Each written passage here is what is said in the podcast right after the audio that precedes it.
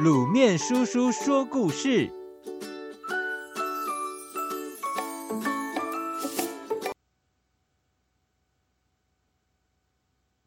华佗拜师。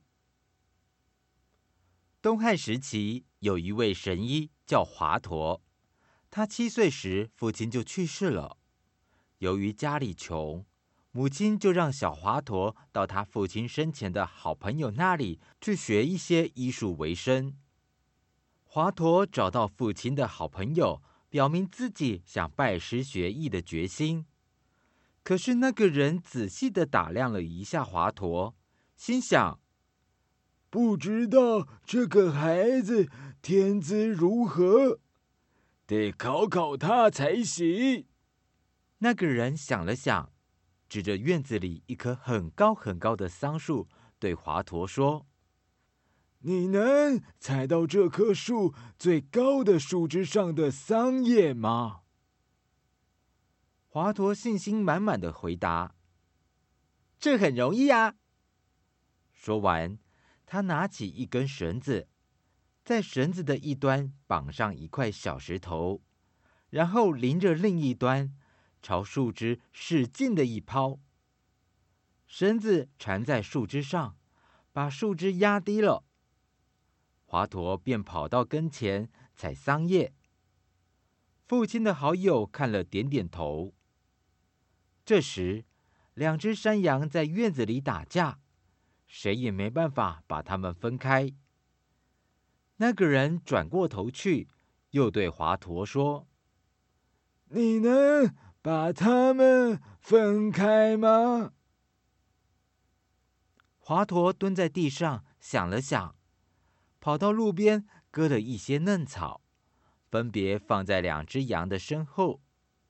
结果，两只羊一见嫩草，根本没心思打架，立刻分开，马上走过去吃起草来。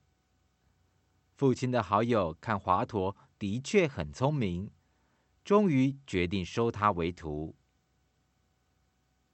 小朋友遇到困难不想办法，光靠蛮力是不行的。我们应该向聪明的小华佗学习，动动脑筋，想想办法，利用自己掌握的知识和外界的工具去解决身边的难题。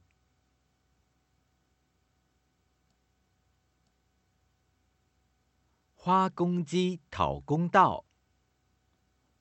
有一只狗叫皮皮，它为主人看了一辈子的门，如今老了，脚也不像年轻时那么灵活了。于是主人就对它说：“你走吧，我们不需要你了。”说完，便把皮皮赶出去，狠狠地关上了门。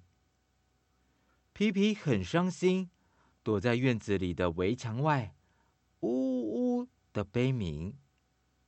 正在觅食的花公鸡听到它的哭声，跑过来问：“皮皮大叔，你怎么了？”皮皮擦干眼泪回答：“主人嫌我老了，就把我赶出来了。”花公鸡很生气，觉得主人这么做实在太不近人情了，于是决定帮皮皮讨回公道。夜里，大家都睡着了，花公鸡突然大叫：“不好了，狐狸来了！”主人一听，连忙披着衣服，拿起棍子，跑出来准备追打狐狸。可是，他见院子里静悄悄的，连狐狸的影子都没有。花公鸡拍着翅膀说：“狐狸刚刚已经逃跑了。”没办法，主人只好回去睡觉。不一会儿，花公鸡又像刚才那样大喊大叫。这样反复了好几次，主人被弄得一整夜都没睡。花公鸡对主人说：“要是皮皮大叔在，狐狸就不敢来了。”主人一听，这才后悔当初赶走皮皮。于是花公鸡自告奋勇，带主人来到草堆旁，终于找到皮皮。